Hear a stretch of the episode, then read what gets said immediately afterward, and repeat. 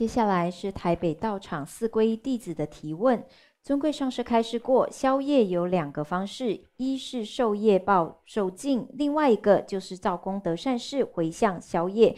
有同修明知道眼前的缘境不好，比如说遇到恶缘的男友或婚姻对象。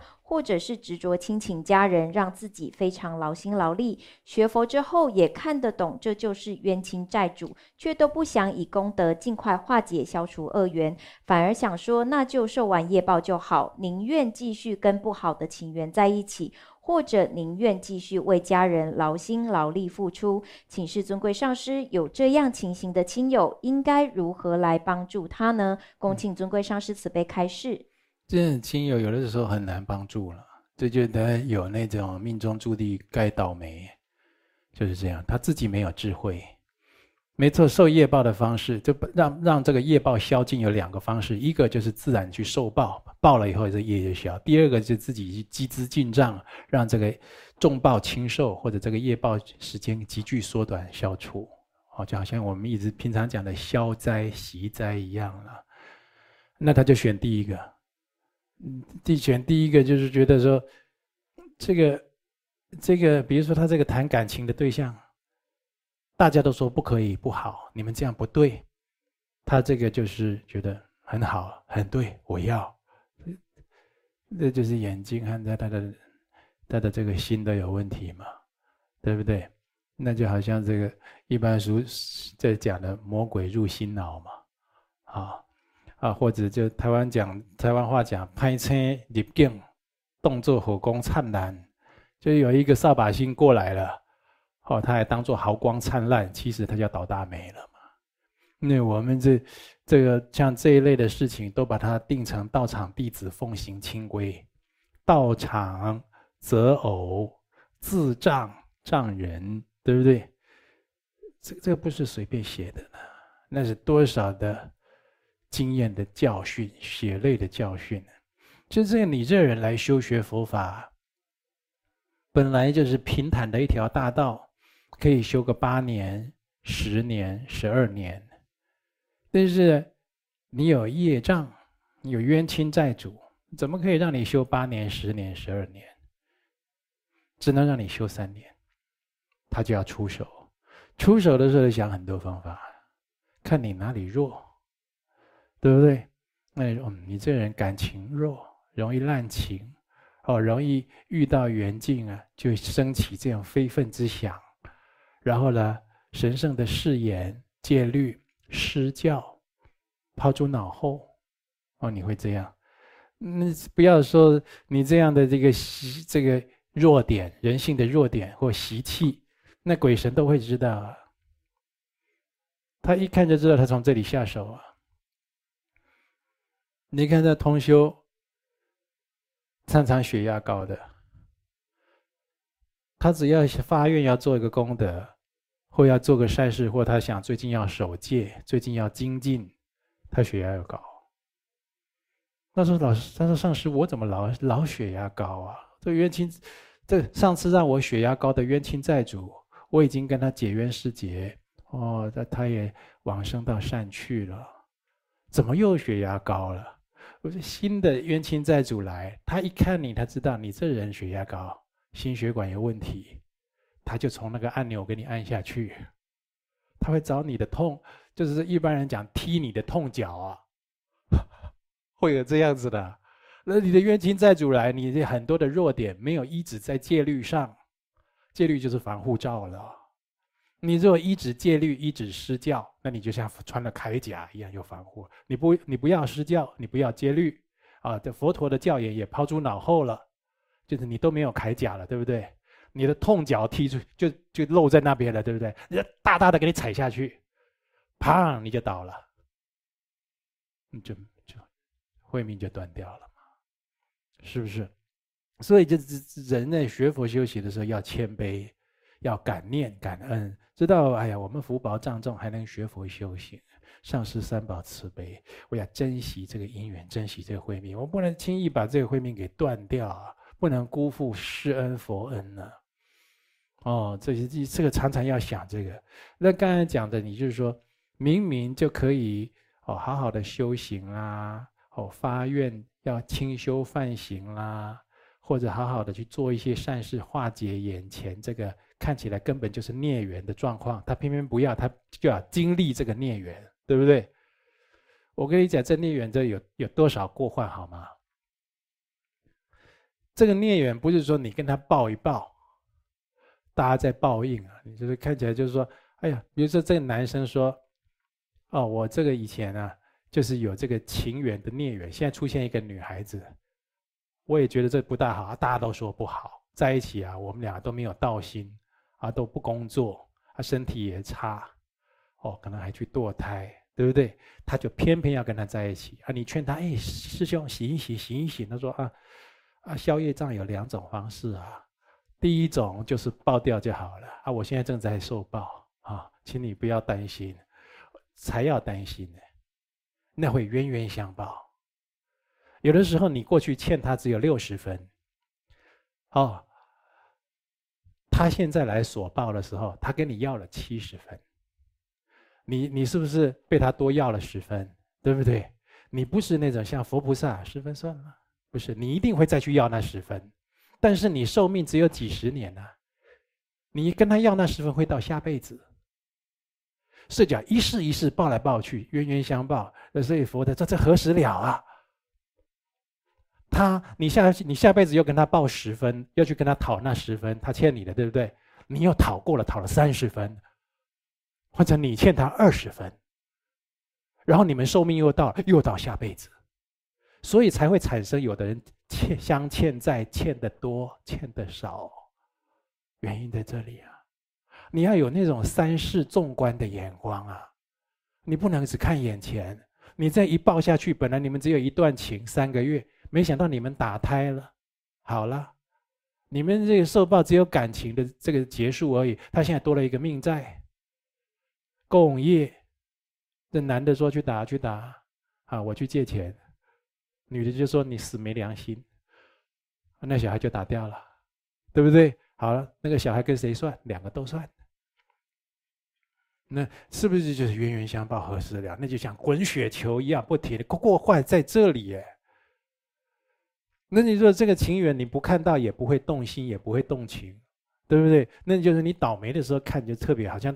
带了那种特特殊镜片，这个女的就看起来特别好，这样，或者这男的看起来特别好，这是有有这业障牌的镜片，哈，业力现前牌的镜片眼镜，你戴上哇，就特别好，对不对？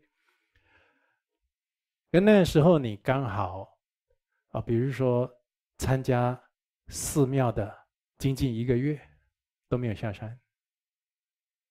你就没有遇到这个女的，你当然也不会戴上那个镜片，那不是不是闪过了吗？那闪过了，你就是说，那这个你跟他的冤欠，这就好像是佛力来或菩萨加持来给你拨转的嘛？要不要还？要，其他的方法还。啊，比如说三个月的情缘，啊，一个月八关斋戒，看也许就还掉了，或者也许半个月就还掉。啊，那你在做那八关斋戒的时候，特别酸啊，特别痛啊，特别睡不着啊，同学特别纠正你啊，你痛，你苦得要命，在还债嘞，在还债嘞。所以有的人受八关斋戒的时候，他特别痛苦，要不要？有的他很高兴，对不对？别人状况不一样。有人说八关斋戒一开始痛就痛，一开始胃就痛，那就就在还债嘞，就是这个道理，用各种不同的呃业报催讨的方式。所以啊，所以就是说，你自觉哦，不管是借口也好，说我要用第一种方法还，受报来还呢，啊，那是圣者，圣者有。目犍连尊者知道他过去啊，他后来被外道不是用石头打死了嘛，对不对？啊，目犍连尊者神通第一，他怎么会不知道？六通具足，他证阿罗汉，具三明六通啊，啊，这这个是什么水不能漂。火不能烧啊，对不对？那他怎会不知道？在这些外道埋伏在那里，要用石头砸他。他知道，他知道，他也想，嗯，我年纪也老了，我也到了这个这个该还他们这一报的因缘。好，就让他砸死，了却这段缘。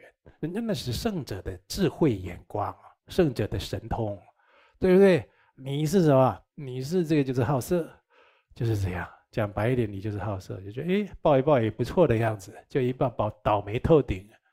你这一个学佛修行，慢慢慢慢稳定往上的时候，忽然来了一个这样的桃花劫，你这好几年都不会再起来了。修好几年不会再起来了。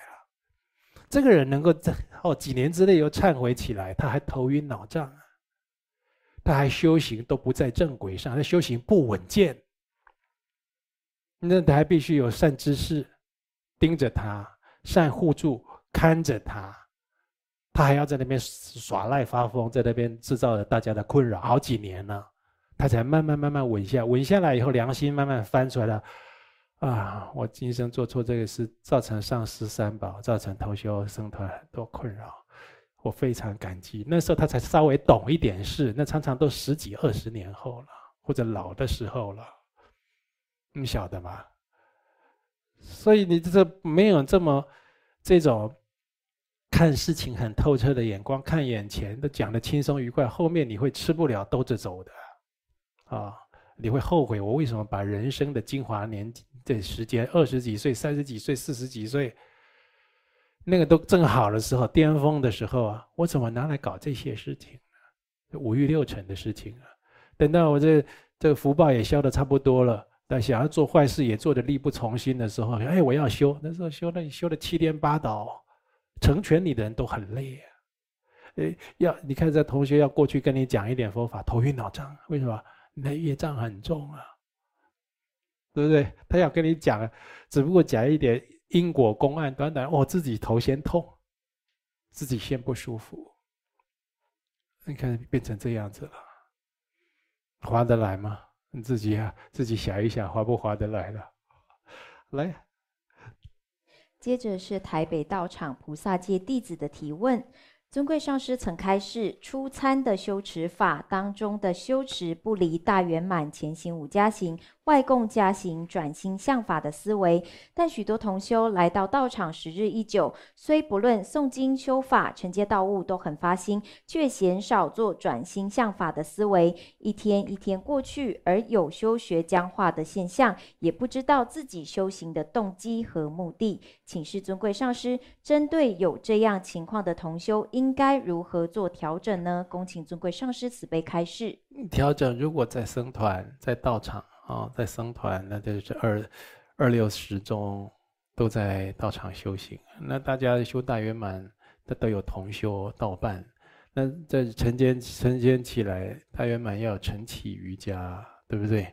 你晨起瑜伽，呃，那那个时候开始就开始要念诵外共加行了嘛，好、就是那个，啊、哦，人生难得啦，那些轮回过患啦，啊、哦，有为无常，这些都要观修了嘛。业力因果啊，鬼迷善知识等等的，这些为什么要背诵起来？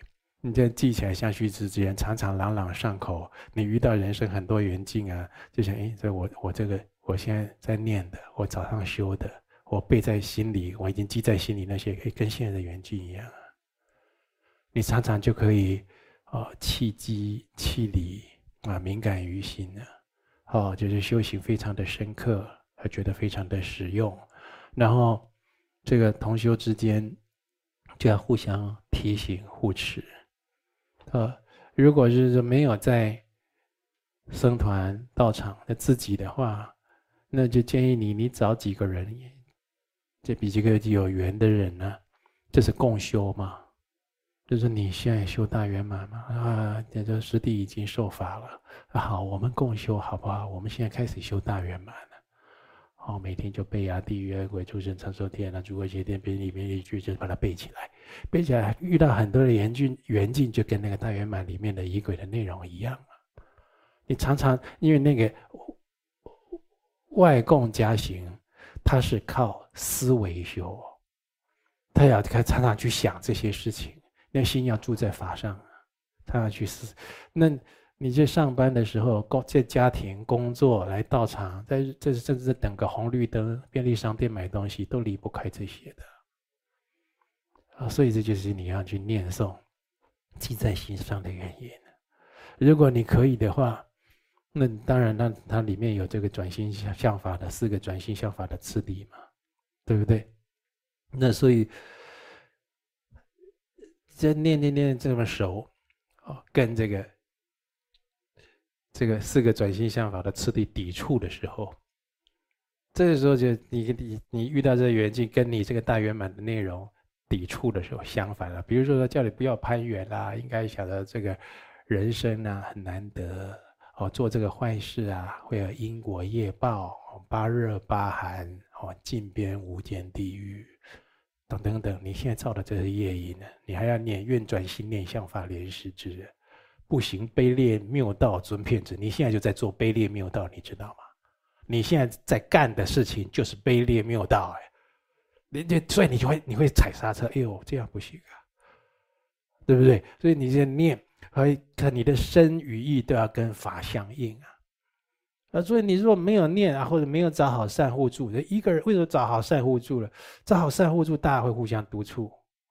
这人呢，同修的住在一起啊，很多人住在一起，我就很放心。因为它里面总会有出一个、两个比较有正念、比较资深、修行比较稳或持戒比较要求的，他可以带动大家，也成全自己了，对不对？那等他一个人住的时候，我就担心，他就开始懈怠，开始散逸，哦，他会想啊，今天就少念两部吧，哦，明天再补吧，啊，现在先不拜了，今天特别酸痛什么，他就这些这这一套就来了，懈怠散逸就来了。大家一体的时候，他会。他会抗拒哦。他说我：“我跟同修住在一起，那么同修常常都是好像我听说有六点半做早课，晚上十一点还是十一十点半做晚课，对不对？有的同修他就很很抗拒跟大家做晚课，我不想回去跟大家做晚课。哦，我们那个同修啊很严哦，就是做不好啊什么，他还会护持我。他在外面晃啊，这边逛啊，假装在那边拖地啊，假装在那边打电脑，他不回去，有没有？你你这么不受教干什么嘞？”你怎么成就自己？有的时候就是要有这些约束，好的约束力，你才能走上正道啊！就是在太懈怠善意了，好不容易有这些善护助，你又想逃逃脱他们的这个来护持，那就是太可惜了啊！所以希望大家的理智能成熟。来，还有呢？好，我这里啊，我的大写很多单字哦，看看呢、啊。这里有这个郑女士，六十一岁，在台北市的。她说呢，参加念诵《大圣大吉地藏十轮经》，内容提到许多与出家相关的事宜，然因念诵十分快速，故无法完全了解。啊，弟子将会。哦，他觉得自己还会请经啦，哦，他也想发心注意，那也很好，随喜你了。他说：现出家相的比丘或比丘尼，如果没有佛教会的啊戒牒，而是由其他佛法的老师为其染头上的戒疤，这样可以称作比丘、比丘尼吗？嗯，这首先这个先回答，成为比丘、比丘尼的这个要件，并不是在头上燃烧戒疤。那我我是知道，现在大陆那边的佛教会已经都律定了，现在都受这个比丘戒、比丘尼戒都不燃戒吧。那台湾啊，或者一些特殊的地方，还有这个燃戒吧的传统，啊。这个就是随各自的因缘，但是它的关，它的重点不是在燃不燃戒吧？重点是你有没有得到比丘戒或比丘尼戒。如果你有，啊，如果要受这个所谓的三坛大戒啊，就是这个别解脱戒啊、菩萨戒，或者是这个具足戒，啊，比丘、比丘尼戒，比丘就两百五十条，比丘尼呢就是三百五十条了。啊，也有说两百五十三条、三百五十三条的。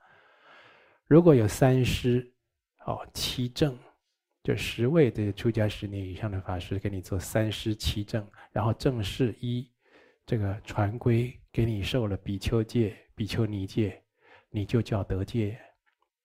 啊啊，你他会问你能不能持守，你说能持，你就得戒。烧不烧戒疤无所谓，那看当下的因缘。啊，这个现在现在是第一个先回答你。戒疤如果有十五年以上，如果是很如实的在修学，没有犯戒，但是后来因故离开，为其燃戒疤的佛法老师及居处所，然后与姐姐同住，过着清修生活，这样算出家吗？这个这样，这过得如法如实的在修学，但是有没有如法呢？如法是如什么法呢？如比丘。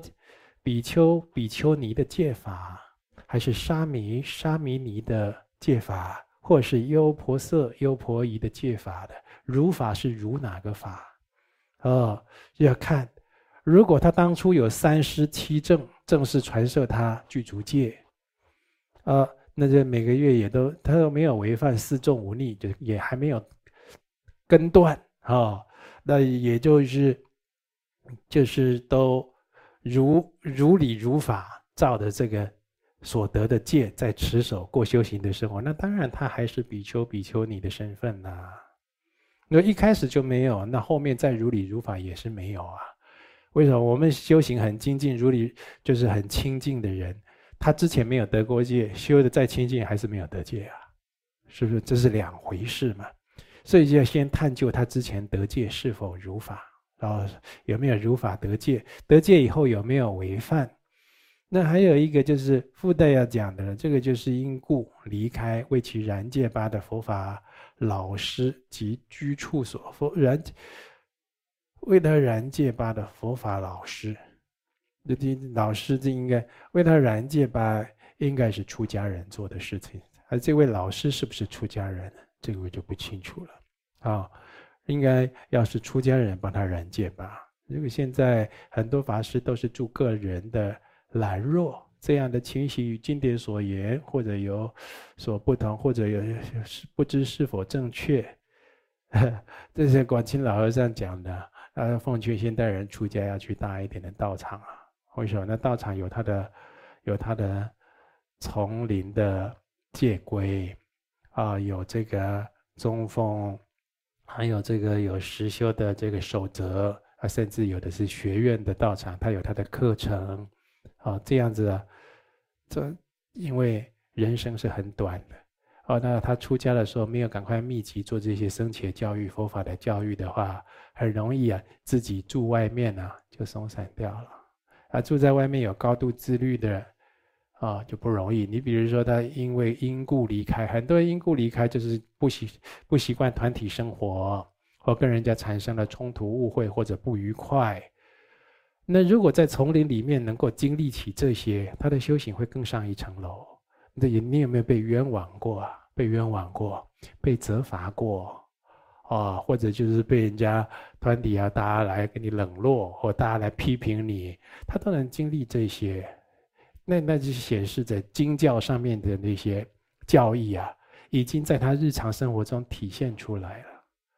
如果你经不起这些，人家讲一下，或者被人家冤枉一下，发生冲突一下，我就要到外面租个公寓，好弄个套房，啊，特别是托钵一下来这样过日子，很可惜，很可惜，有很多该该历练的、该经历的，你都没有学到，也都没有修到。